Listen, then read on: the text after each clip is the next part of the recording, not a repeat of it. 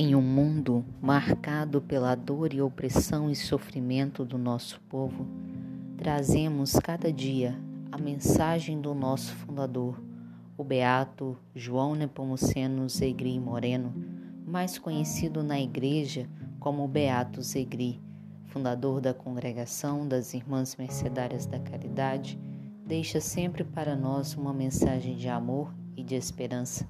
E é isso que nós vamos partilhar ao longo desses podcasts. Seus pensamentos, ensinamentos e palavras de carinho, afeto e compromisso.